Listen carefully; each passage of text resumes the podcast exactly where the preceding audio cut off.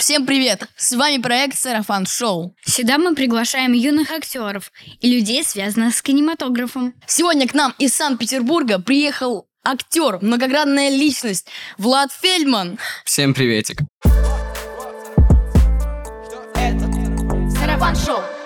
Ты уже снялся в 10 кинокартинах, увлекаешься шахматами, ты находишься в историческом клубе, ну, то есть член исторического клуба, ты выиграл множество олимпиад по экономике, еще тебя называют э, иногда сын маминой подруги, верно? Такое бывает, на самом деле. Это для меня и комплимент, и меня одновременно смешит, потому что мне никогда не бывает достаточно. Всегда хочется больше, больше, больше. Я считаю себя очень многогранной личностью, и я интересуюсь действительно на огромном количеством разных тем, вещей. Физика, экономика. Вот, собственно, я актер. А вот э, ты увлекаешься вот всем этим. Какова у тебя цель? Нужно сказать, что я сильно разделяю понятие цели и мечты. Цель это, ну, она не бывает одна. Целей может быть много, так же, как и разных мечт. Просто цель это то, к чему ты будешь стремиться. Наверное, для меня в плане кинематографа целью будет э, снять как режиссер проект, у которого будет оценка и признание зрителей больше, чем 9. И, или сыграть в таком фильме главную роль. А может, это и то.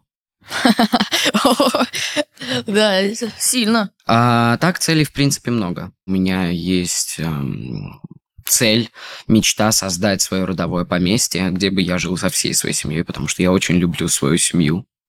Я вообще считаю семью абсолютно святым понятием, святым обществом, которое, наверное, наделяет меня силами, что я могу все успевать, и у меня не кончается запал и энергия. Расскажи о своем первом опыте в кино. Ты играл персонажа Даниила Козловского в детстве. Что ты ощущал в свой первый съемочный день? Гордость, смешанную с э, пониманием того, что я открываю для себя абсолютно новый мир. Я до этого 8 лет играл в театре, тут я попадаю на площадку, я осознаю, что я не понимаю ничего, что происходит вокруг, хотя думал, вот я сейчас приду. Я понял, что это будет бесконечный процесс учебы. Ну, актеры, в принципе, никогда не заканчивают совершенствоваться. Постоянно учатся новому, и я тоже учусь новому. И вот в тот момент, наверное, это было осознание того, что это будет бесконечным процессом. Век живи, век учись. То есть вообще не было никаких проблем в первый день? Вот я не помню, чтобы были какие-то особые проблемы в первый съемочный день, поэтому он мне и запомнился. Мне тогда запомнилась площадка как какое-то очень спокойное место.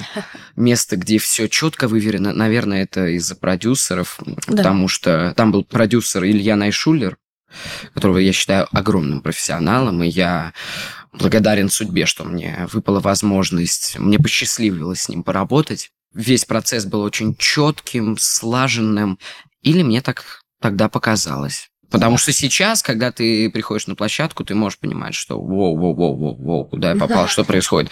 Все носятся, что воу, это огромная рама мимо меня прошла.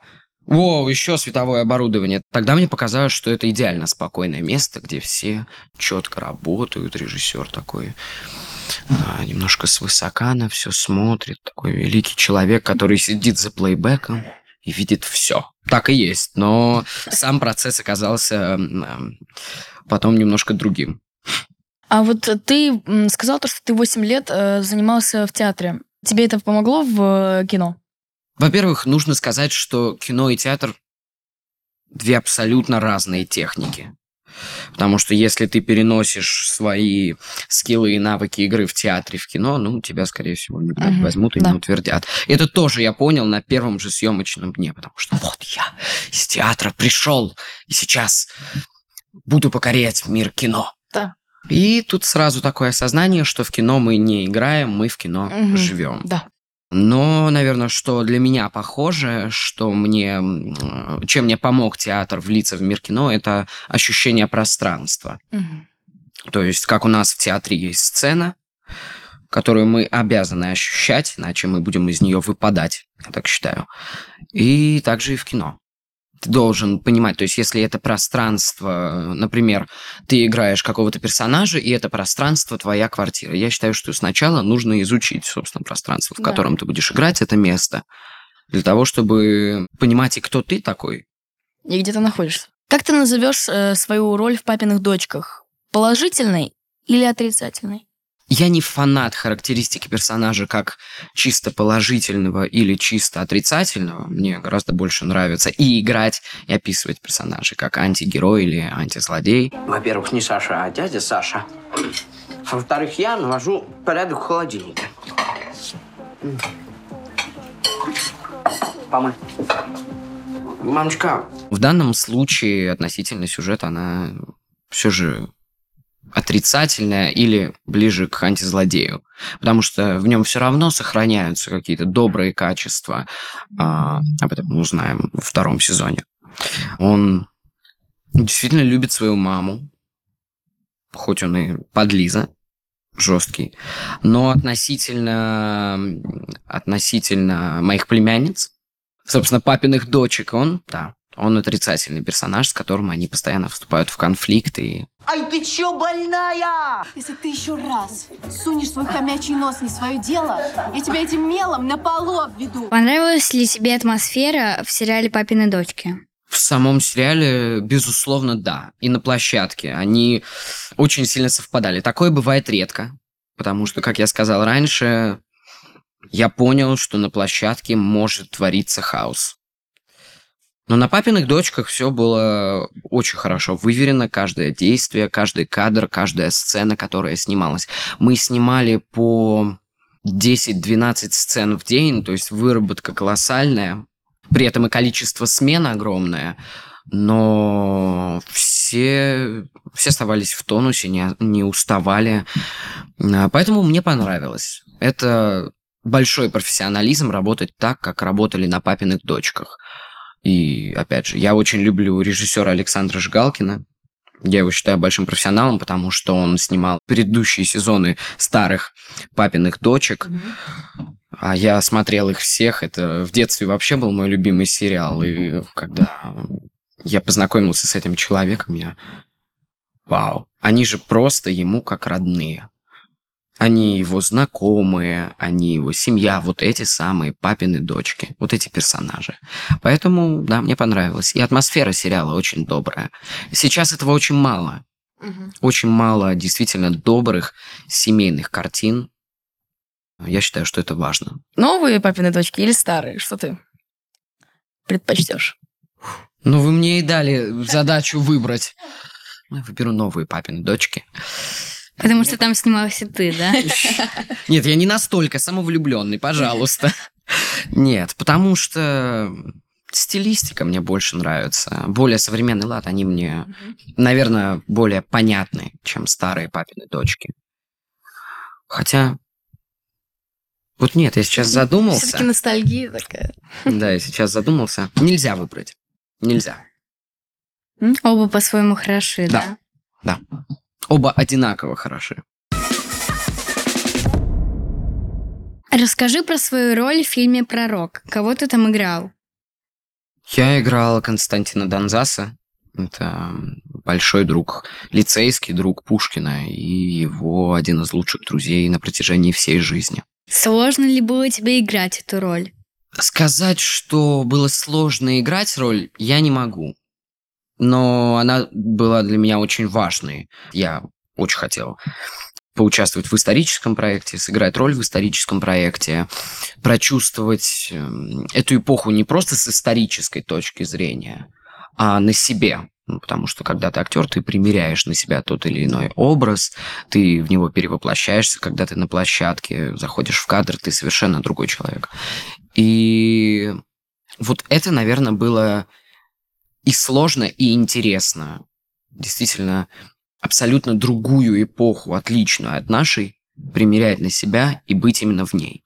Но декорация, антураж, все было фактически оттуда, потому что съемки были у нас в Петербурге, а это все места тех времен. Кстати, действительно, локации очень сильно помогали. Кстати, вот э, где тебе больше нравится сниматься? В Санкт-Петербурге или в Москве?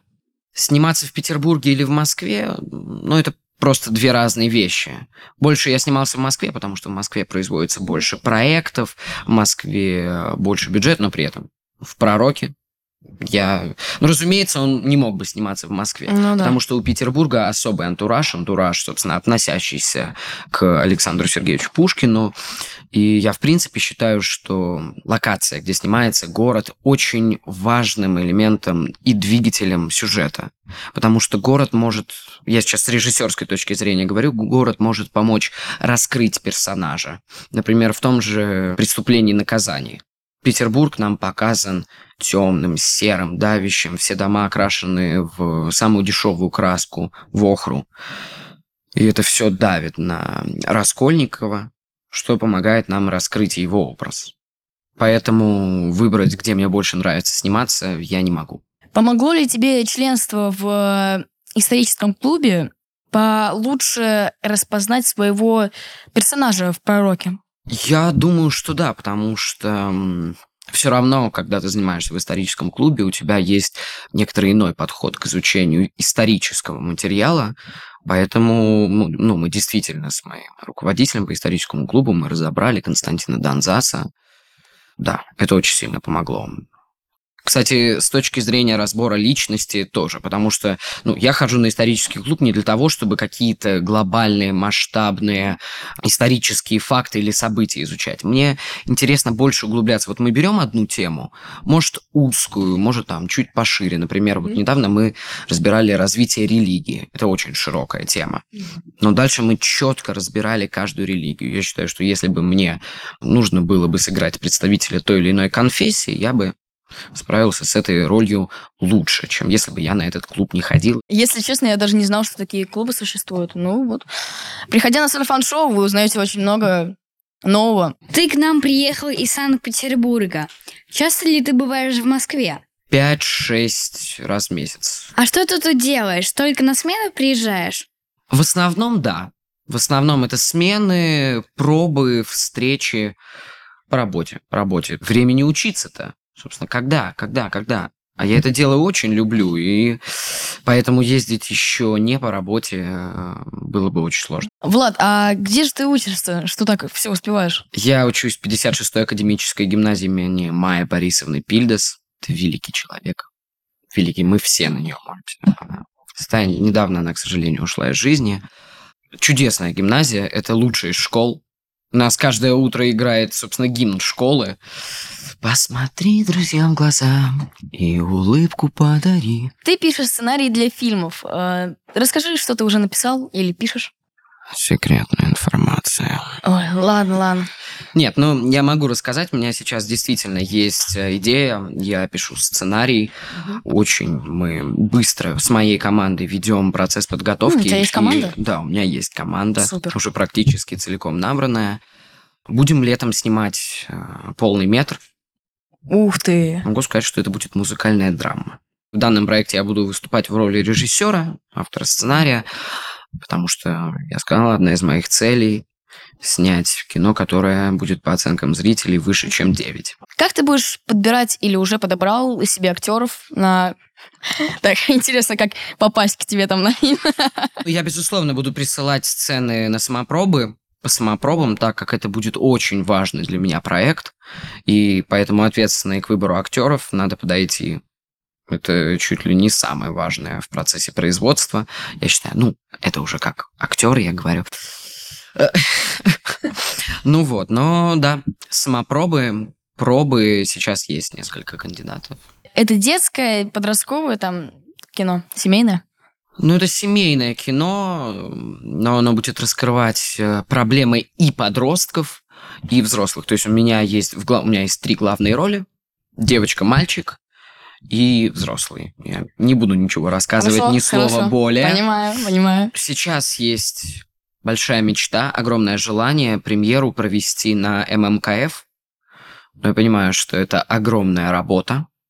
Это очень большая работа, которой я, собственно, готов и которой я сейчас занимаюсь. Делаем все для того, чтобы попасть на самые большие классные кинофестивали, а, и международные тоже. То есть хотелось бы съездить с этим фильмом и за границу, но я понимаю, что поработать еще подольше придется из-за перевода. Еще же да, перевод нужен на английский язык, если это международные фестивали за границей, потому что показывать фильм в оригинале для людей, которые оригинала не знают, странно, но при этом я все фильмы смотрю без дубляжа. Да? Да, не знаю, у меня ощущение, что дубляж не привносит чего-то нового в картину и при этом может забирать важные смыслы, которые мог хотеть передать автор. Да. Потому что все равно не существует, просто не существует идеально четкого перевода. С момента съемок в сериале «Дурдом» ты похудела на 15 килограмм. И ты до сих пор держишь этот вес. Как у тебя это получилось? Я считал калории еще, когда снимался в Друдоме, я со своим другом-оператором, я подружился там с оператором, а, мы каждое утро бегали, то есть у нас в 8 утра начинается смена, в 6 часов мы встаем, встречаемся там в лесу рядом с локацией съемок и на пробежку, на зарядку, параллельно изучая операторское мастерство. Мы даже рисовали, играя, конечно, рисовали типа зачетную книжку по операторскому искусству. У меня там стоит зачет по а, экспонометрике и по, по оптике. А так, в принципе, я просто уверен, что все это у нас в голове. И, в принципе, если чего-то действительно сильно захотеть, не просто захотеть, а понять, для чего тебе это надо, добиться и сделать можно, в принципе, что угодно. Что ты сейчас сделал? Ну, она не работает, понимаешь, елабок твоя. Давай все, встал, пошел клеить объявление. Давай, давай, давай. Пап, я только страницу создал. Сейчас мы обновим и все заработает. Господи ты, боже мой. Вот, смотри, у нас уже первый заказ есть. Ты ведущий вокальных батлов «Сейчас споем». Это авторский проект Сергея Прохорова. Расскажи нам о нем. Мы называем это батлы, но на самом деле это концерты, куда приходят ну, в основном дети, поют песни, а, как свои, так и, в принципе, ну, песни, которые они разучили. Для них это возможность выступить, для них это возможность почувствовать себя на сцене и порадовать близких. Сергей Прохоров, это бессменный ведущий блеф-клуба, ну, я уверен, что ваши родители точно знают, кто это. Вот скажите, вы верите, что было снято более 800 передач? Ну, это много, безусловно. А их было снято больше. Да. Надеемся, конечно, что и нашего проекта будет столько же. Ну, сейчас споем, потому что действительно проект классный, опять же, добрый, я это очень ценю. Это не батл, это не конкурс, это действительно возможность выступить и посмотреть на других. Приходите все. А что за площадка у вашего проекта «Сейчас споем»? Наши концерты не публикуются на какие-либо площадки, вот как YouTube или телевидение. Это у нас все же концерты для семей, для, ну, для семьи участников, поэтому пока мы э, не публикуем их на площадках. Я был бы за, мне кажется, это классная идея. Действительно, а, я уверен, что мы будем к этому стремиться. Ты вокалист. У тебя есть авторские песни? Нет. То есть свою музыку я э, не писал, ну, вокальную музыку. То есть у меня есть там произведения джазовые, но как для песен нет, я не писал. У меня, мне кажется, что у меня не получается писать и музыку, и текст для песен. Но я думаю, рано или поздно к этому приду запишу собственные треки, пока я пою репертуар Фрэнка Синатра, Майкла Бабла, Мгм. Робби Уильямса. У нас достаточно, кстати, совпадает э, репертуар с Данилой Козловским, Хм. которого я играл в «Молодом человеке». Sweet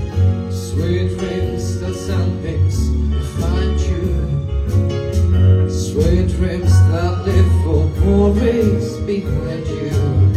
But in your dreams, whatever they be, dream a little dream of, dream a little dream of. Было бы круто услышать твою же музыку в твоем же фильме. Это, кстати, интересная идея. Я думал над этим, но у меня, у меня есть сейчас композиторы. О, Да, у меня есть даже композиторы, более которые пишут музыку, так как музыкальная драма, там все про, про мою страсть, про фортепиано, про музыку. Я не думаю, что моя музыка будет звучать в фильме, но я очень тесно работаю с композиторами, поэтому и потому мои что частичка при- себя там да. тоже есть. частичка меня в ней точно есть. Ты владеешь фортепиано, гитарой, скрипкой. А планируешь ли ты сняться в кино в роли музыканта? сейчас про скрипку.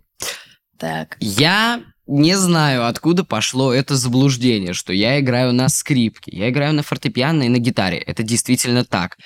На скрипке я мечтал играть.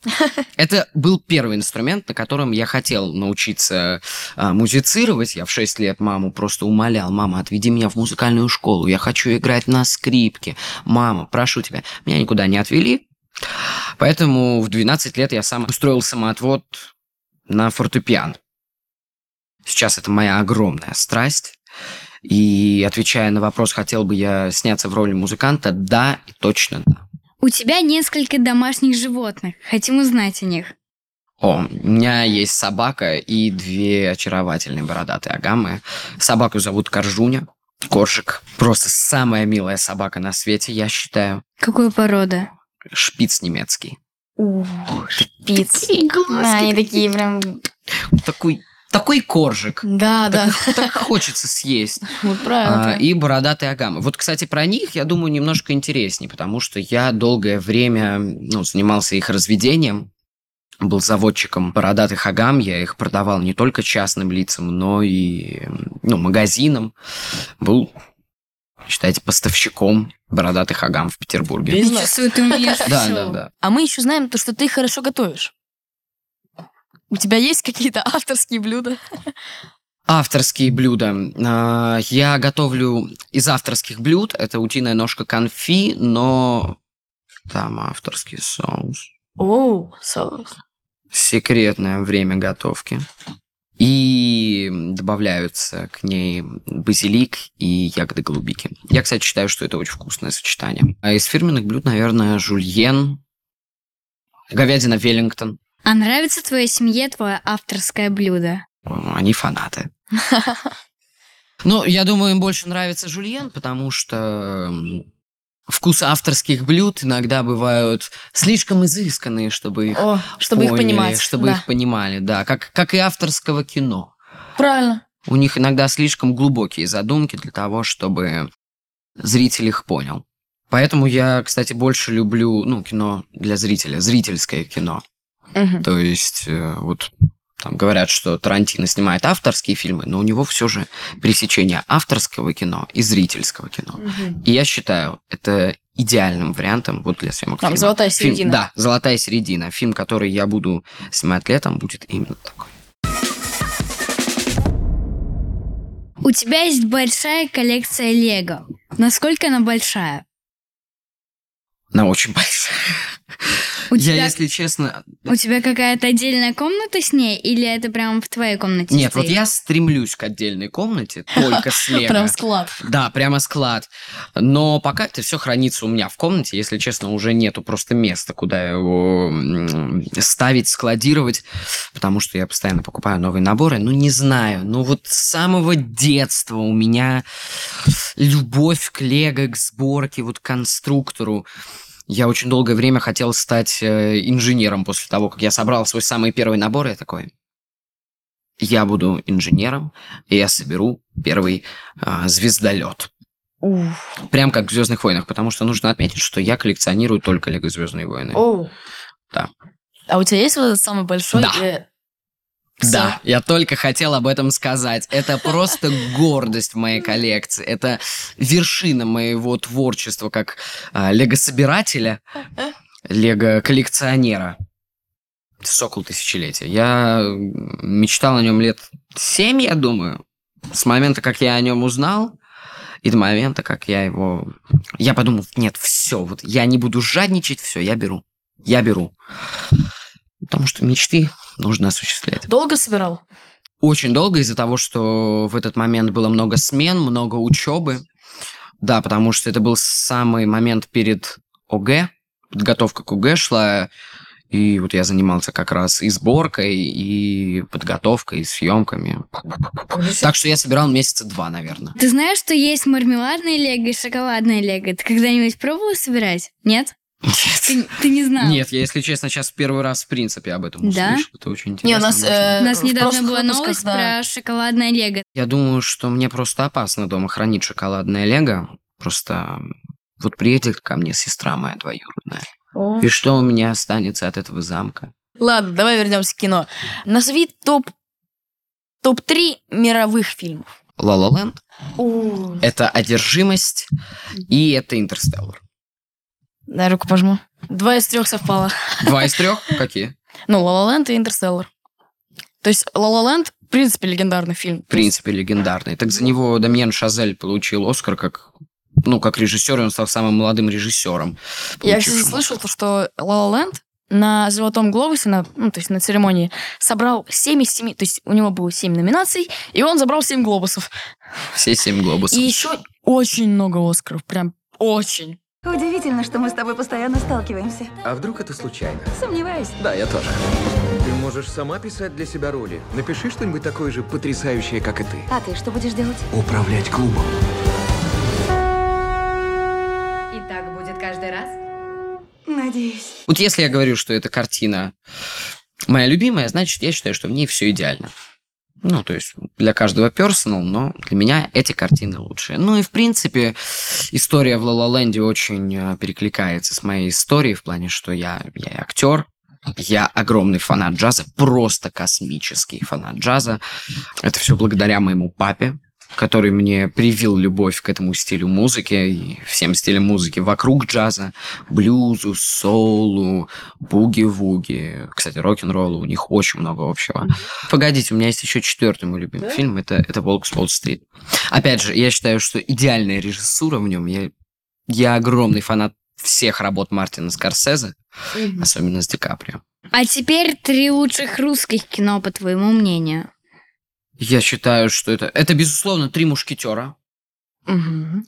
Это не просто мой любимый э, советский фильм, фильм отечественного производства. Это фильм, который я пересмотрел бесчетное количество раз. Я знаю его наизусть. Мне кажется, я могу быть просто главным фанатом этой картины. Иван Васильевич меняет профессию. Мгм. И, я думаю, «Бриллиантовая рука». Мне, ну, из, из российского кино мне больше нравится, ну, советское. Топ-3 актеров. Я думаю, Марлон Брандо. Огромный фанат крестного отца. Джей Кей Симмонс и Мэтью МакКонахи.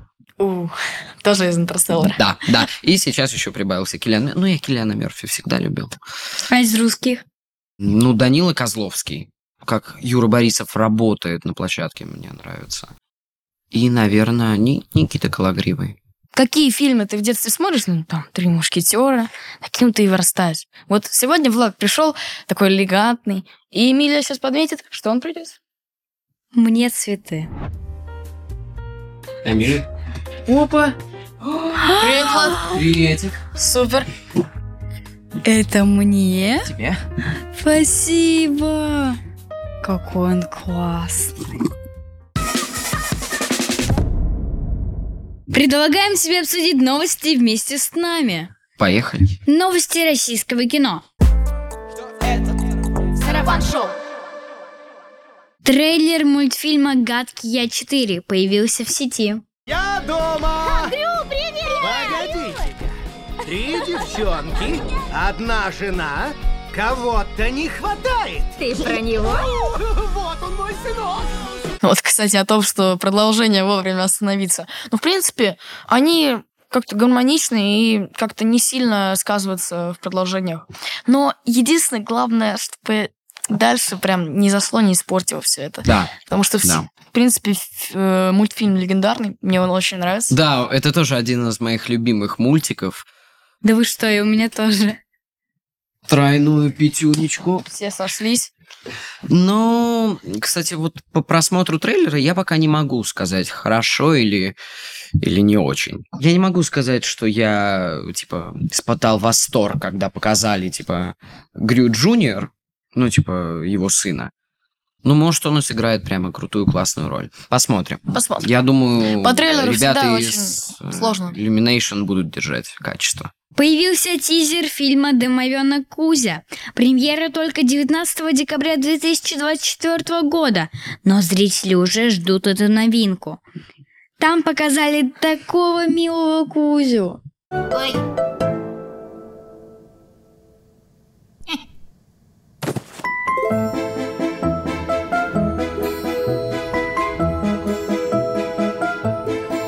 Мне не очень он понравился. Слишком он какой-то графонистый, то есть слишком много графики туда напихали. Да, Если да. Чебурашка, он был Я хоть согласен. какой-то такой живой, Хвост маленький, когти средние, а уши огромные. Вот это не надо. то здесь прям реально как будто какая-то, ну, Игрушка, знаете, Какая-то робот. игрушка, и я, в принципе, могу сказать, что я не фанат, наверное, вот такого смешанного жанра, что-то между мультиком и фильмом. Ну, не в плане, что я не люблю графику. Графика делает сейчас в кино великие вещи. А Это мы можем видеть по «Аватару 2». мгм. Что там творится, ну, это просто какая-то магия. Слушай, ну, это трейлер. Я очень надеюсь, что... Да, кстати, э, если сравнить э, Со- Соник первый, смотрел? Соник, ну, Слушай, я не смотрел. ну такой Я не смотрел. синий ежик, быстренький. А я мультик. Я помню, я смотрел мультик, но Мультик? фильм я не смотрел. Ну, в общем, там сначала в трейлере показали, как у него лицо просто какое-то человеческое, и все такие, э, измените быстро, иначе мы вам просто 4,7 поставим вам. вот. И они изменили, и сделали его более мультяшным. Э, и он реально выстрелил, то всем понравилось. Вот, вот здесь э, очень важное, на мой, да. Во-первых, прислушаться к зрителям, что они говорят, кстати, на моменте трейлера. Если сочетается прямо мультяшность и реальная съемка, это выглядит здорово, это выглядит круто, это выглядит ну, захватывающе, интересно. И действительно, это, это хотя бы детей не испугает маленьких. А в данном случае, ну, я, пос- я, я посмотрел трейлер, я сначала просто не понял, что там Кузя... Он еще в конце на фане закричал. Вот это было... Могла быть подводка к хоррору. Но я думаю, что к моменту выхода это будет, ну, хороший проект, потому Времени что и еще много. ностальгия, ностальгия очень большая. Многие, даже Кристофер Нолан, он говорит, no, no, no CGI, типа, нет, нет графики. Чем меньше графики, тем живее, типа. м. Многих монтажеров, ну, то есть э, 3D-аниматоров просто не указывают. VFX-специалистов. Это очень хорошая мысль, над которой я не задумывался до этого. Но это действительно так. Я согласен с тем, что фильмы, когда в них как можно меньше графики, будут выглядеть э, реалистичнее, но без графики сейчас, наверное, держать Да. действительно Те же уровень сцены, кино. Наполе- где в Наполеоне там эти битвы, там 300 Конечно. человек смотрится на поле, как Конечно. просто вот... И там, Конечно. конечно, дорабатывать его Точка. нужно. Ты же не сможешь снять побоище, там, 12 тысяч человек, Да, там, 20 правильно. тысяч человек. Просто, ну, во-первых, не сможешь удержать, здесь графика Конечно. спасает. Вообще, что такое понятие графика? Если мы рассматриваем графику как в «Аватаре» или там как в «Стражах Галактики», в фильмах Марвел, то, ну, действительно, такие фильмы без графики... Не смотреть- обойтись вообще. Да, не обойтись. Потому что бюджет возрастал бы в десятки раз, в сотни раз. Но иногда графика нужна и на более маленьких филигранных Да. моментах. Например, там могут идеально зеленую траву заменить на какую-нибудь, ну Да. там, засохшую. Я не могу точно сказать фильм, но добавляются специально деревья с помощью графики для того, чтобы создать определенное ощущение от фильма. И если эта графика незаметна, то, в принципе, ну, окей. Ну Но, да, есть... но когда кроме- есть такая нарочитая прямо графика, и она сделана не на высшем уровне, то это может смотреться странно. Ну, кстати, какой еще советский мультик можно экранизировать? Ну, там, ну, ну погоди, Кот Леопольд. Ежик в тумане. Я бы хотел бы, чтобы ежика в тумане экранизировали. Ну, Кстати, как ну, идея. ну погоди. Я не считаю верным решением экранизировать, потому что и Кстати- так, ну погоди, это как бы Том и Джерри. Вот, да. Да, Я а хотела сказать- сейчас вышел, ну, не, не недавно, Ну, как да. уже давно, Давно, достаточно, вышел Том и Джерри, типа, в кино, и, ну, Это если будет очень делать похоже Погоди, это. это будет, ну, по факту то же самое. А какие ваши любимые советские мультики? Тайна третьей планеты. Тоже бесконечное количество раз я его пересмотрел. Меня всегда привлекала вот эта тематика дальних звезд, поэтому Интерстеллар, собственно, сейчас в списке моих любимых фильмов. Хочешь, чтобы его экранизировали? Интерстеллар, Нет, нет. Ну, мультик советский. Тайна третьей планеты. Я хотел бы, но, пожалуйста, с хорошим бюджетом Качественно. и качественно, потому что мой любимый мультик Должен быть... должен быть хорошо экранизирован, так же, как и «Ежик в тумане». Я тоже принес новость. «Три богатыря и пуп земли» заработал более 1 миллиарда рублей в российском прокате. Теперь это самый кассовый мультфильм страны. Такого же вообще еще, в принципе, не было. И, кстати, про сказать про трех богатырей хочу, что это любимый мультик моего папы. Да? Да. Вот как я хорошо знаю трех мушкетеров, Ла-Ла-Ленд, Одержимость, Интерстеллар, так мой папа хорошо знает трех богатырей. Трёх богатырей, богатырей. да. Там мушкетеры, богатыри, только век меняется. Поэтому я не могу ничего плохого говорить про этот мультик. Мне просто запрещено. А я, кстати, всегда любила пересматривать «Три богатыря». Вот все части. Это же и сатирический мультик очень во многом. Там крутой юмор и для детей, Детей, и для взрослых. взрослых. Правильно, правильно. Это большое искусство, на самом деле, создавать такие Поэтому неудивительно, то, картины. что он Да. собрал миллиард. Неудивительно, что такие большие сборы. Че- вот я абсолютно не удивлен. Типа, если бы меня спросили, какой из российских мультиков там получил бы самые большие кассовые сборы, ну, я бы сказал, что это «Три богатыря». Или Маша Но и они Медведь. долго... Кстати, Маша и Медведь, может, суммарно столько и заработали. Я не знаю, если честно. Ну, Маша и Медведь, из-за того, что она изменилась, а, и добавились новые герои, и это стало неинтересно. Уже перебор, даже, уже даже перебор. Да, да. Бывает то, что Они, прям да. перебарщивают. не пер- пережили себя. В сериалах, я считаю, очень важно вовремя, ну, в сериалах и мультсериалах вовремя остановиться. Да. То есть сказать «стоп», это было идеально, но дальше мы уйдем в коммерцию. Вот Маша и Медведь, мне кажется, сейчас уже ушла целиком как бы в коммерческую съемку, показ просто с целью а, заработка. Долго-долго-долго сидеть на одной идее могут лишь идеальные какие-то проекты, там, как Звездные войны, И то они уже и, как-то... и Бондиана. И Бондиана. Не знаю, все говорят, что Звездные войны стали не очень. Я согласен, наверное, стало меньше души в этих фильмах. Ну, мне тоже больше нравится творчество Лукаса, но у Джей Джей Абрамса оно гораздо масштабнее, но, разумеется, по графике Ну, конечно. выигрывает, но с третьей, первым, вторым, третьим эпизодом Звездных войн не сравнится. Ну, как мы перепрыгнули с трех богатырей на Звездные на, на войны. Звездные войны. И там, и там мечами машут. Свежая новость. Мы были на премьере фильма «Лед 3» в кинотеатре «Октябрь». Смотрим репортаж. Мне Саша Петров подписал конек! Привет всем подписчикам Сарафан Шоу. Мы на долгожданной премьере Лед 3 в кинотеатре Октябрь. Это проект с Александром Петровым и другими топовыми актерами.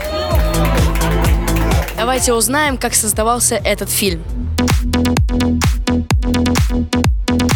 Детям нужно посмотреть этот фильм для того, чтобы э, воспитать в себе характер, вера в себя. На самом деле очень важно, что вера родителей в детей и детей в родителей. Теперь сальтуха! Коин, нет! Все, все, ты сломал! Наверное, этот фильм а, даст конкретно тебе огромное количество сил, чтобы идти вперед. Я буду сама готовиться. Когда поеду в НХЛ, я вас как страшный сон всех забуду. Давай, давай, звезда моя! Мне кажется, его надо смотреть с родителями. Это важно. А, Я в этом смысле на стороне детей. Ну, у вас просто прекрасные отношения, ребят. Вы ничего друг другу не рассказываете. Вы что хотите, чтобы я сказал? Да не надо ничего говорить! Для родителей там есть очень классный месседж про то, что важно доверять своим детям и пускать их в самостоятельный путь. Тебе, пап, сколько тебе было, когда вы с мамой познакомились? Этот фильм, ну, как бы просто воспитывает и показывает, что такое на самом деле настоящая любовь. Что это важна поддержка друг друга. Не бросать друг друга в беде. Программой помогу, но она не должна знать, что я в этом участвую. Давай, низ в тени. С каким настроением ты пришла на премьеру? С классом, с каким-то «хочу быстрее посмотреть». Самым торжественным, потому что люди, дорогие нашим, нашим сердцам, сделали и этот фильм тоже.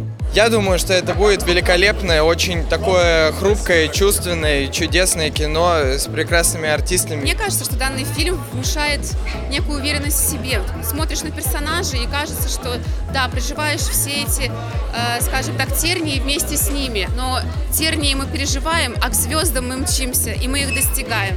Я очень люблю, когда люди поступают именно через свои эмоции, а не так, как надо. А в этом фильме это очень хорошо показано. Всегда хочется смотреть фильмы про любовь. Хочется какой-то кульминации. Фигуристка, любитель? Вау. Понял, профи. Мы снимали на Байкале какую-то часть фильма, и там были очень-очень сложные погодные условия. Самое главное, что мы понимали, зачем нам все это. Че, вы на экскурсию приехали? Красиво, мне нравится. Мужички, капучино на кокосовом принесите ему. Да ну нафиг. Насколько важны фильмы о фигурном катании? Слушай, как любые фильмы о любом виде спорта важны. Я уверен, что после первой части фильма «Лед» очень многие люди пошли кататься на коньках. Это правда то, что фильм «Лед» развивает желание кататься на коньках у тех, кто его смотрит? Конечно, конечно, все на лед. Невероятное катание Надежды Гориной делает ее основной претенденткой в борьбе за предстоящий Кубок Льда. Призывает быть сильным, смелым, э, мечтать, добиваться целей. И, может быть, кто-то и захочет кататься на коньках после этого.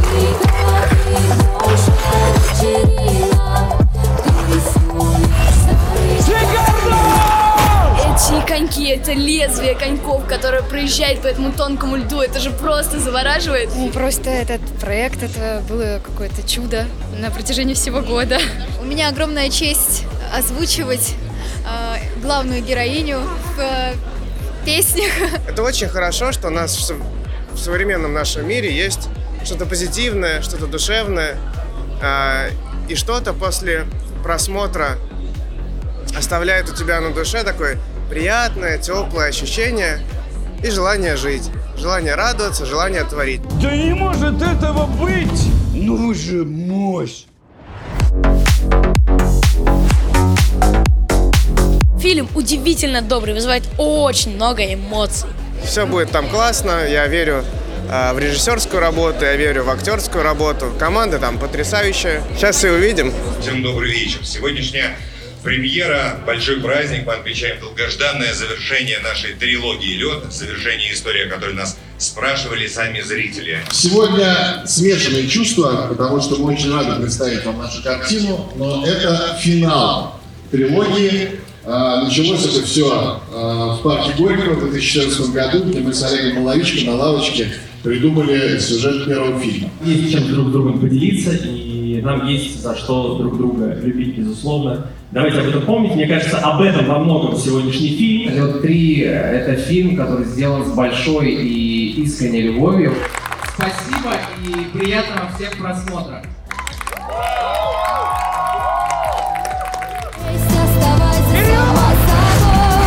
Бы на твоем месте сам себе в морду бы дал. Зачем так рисковать? Ты разве этого не понимаешь? Я хочу быть как мама.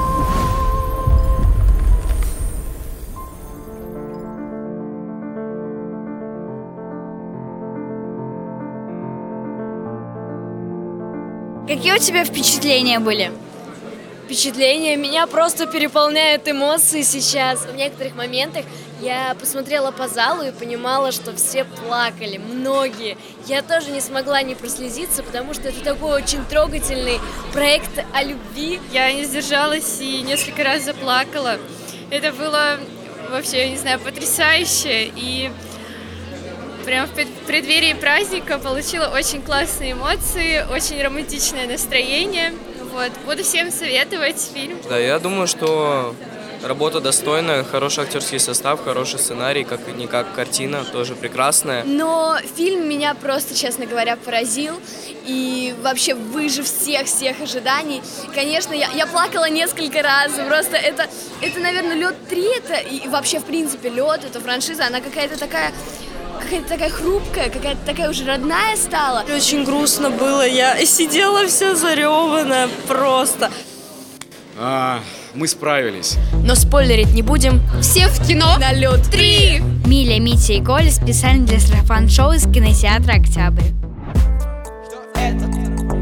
Рубрика «А что в мире?» Новость от психологов пришла. Пересматривать «Звездные войны» и «Гарри Поттера» очень полезно. Исследование показало, что ностальгия оказывает положительное влияние на психологическое состояние и личностный рост, помогает побороть неуверенность в себе и в своем будущем. Меня эта новость обрадовала. На самом деле, Звездные войны это, в принципе, первый фильм, который я посмотрел в своей жизни. На меня они произвели неизгладимое впечатление. Я знал их наизусть. Сейчас я, безусловно, их подзабыл из-за нехватки времени. Вот не производит на меня положительный эффект. Нет времени пересмотреть Звездные войны. А хочется. Да, кстати, про Гарри А Поттера. про Гарри Поттера. У меня на планшете, а я когда лечу все время, я скачиваю фильмы. Но когда я не могла скачать фильмы, у меня был скачан Гарри Поттер. Первая часть. Моя самая любимая часть. Вот первая. Гарри Поттер и Философский камень. И я очень люблю пересматривать из-за некоторых моментов и в целом, потому что вот прям ностальгия именно первая часть. Чего все начиналось. Я, кстати, а, недавно посмотрел фильм «Мементо». Это очень такая прям головоломка. Ты, ты сначала видишь одно время, потом другое. И я бы пересмотрел только, чтобы еще раз понять все это. Чтобы понять, да. Да. Ты сам, когда ты сам собираешь этот фильм из кубиков, которые тебе Кстати, я понял, разбираться самим намного лучше, чем смотреть какие-то обзоры там. ЧБУ. Это, конечно, помогает э, сам фильм понимать, но только когда ты его уже сам понял и, и разобрал. А так это просто Да, дополнительная да, я информация. согласен. Как, э, ну, для закрепления, Мгм. и если ты разобрал по-другому, для того, чтобы увидеть, ну, чужую точку зрения, такой, о, да, этот фильм можно трактовать еще и так. Новости не кино. Сарафан-шоу. Уроки труда больше не будут разделять для мальчиков и девочек. Ну, у меня в школе, ну, как, бы, как они разделяли, так и не разделяют. У меня, в принципе, сейчас в моей школе нет уроков труда. У, на- у нас, у нас э, с восьмого класса я пришел в другую школу, собственно, в гимназию, в которой я сейчас учусь. У нас есть э, урок технология, но там мы разбирали технологию проектной деятельности. То есть мы разбирали как бы основы защиты проекта, его написание, составление целей по смарту. Эта новость меня уже, слава богу, не коснется. Ну, вот у меня, как бы, даже мальчики могли ходить на кулинарию. У нас есть три, как бы, таких профиля, можно сказать, в технологии. Там разделяется по три месяца. То есть э, в одном э, три месяца в кулинарии, три месяца в дизайне и три месяца там железо или деревообработка. Ну, еще есть э, еще уроки. Я обожаю 548 просто. Ракетостроение и, авиа, Вау. и авиамоделирование. Вау, вот на это я бы очень хотел пойти. Да, это очень классно. То есть и в конце года, когда мы уже заканчиваем свои ракеты, мы соревнуемся, у кого дальше полетит. И то же самое с самолетиками. В космос? Ну, например, там э, у кого-то там до 50 метров долетало. А у тебя до скольки долетело? Ну, я построил прям большую ее, и она была необтекаемая. Ну, она- нет, она взлетела, но там на 10 метров где-то. А у кого-то прям двухступенчатая там кто-то делал. Я Вау. такой, что? Как вы это Построить двухступенчатую ракету на уроках труда? Я сам удивляюсь. Я бы хотел А знаете, построить... что можно, а, можно сделать? А, сделать ракету, внутри сделать дырку, поставить туда дрон и, и управлять.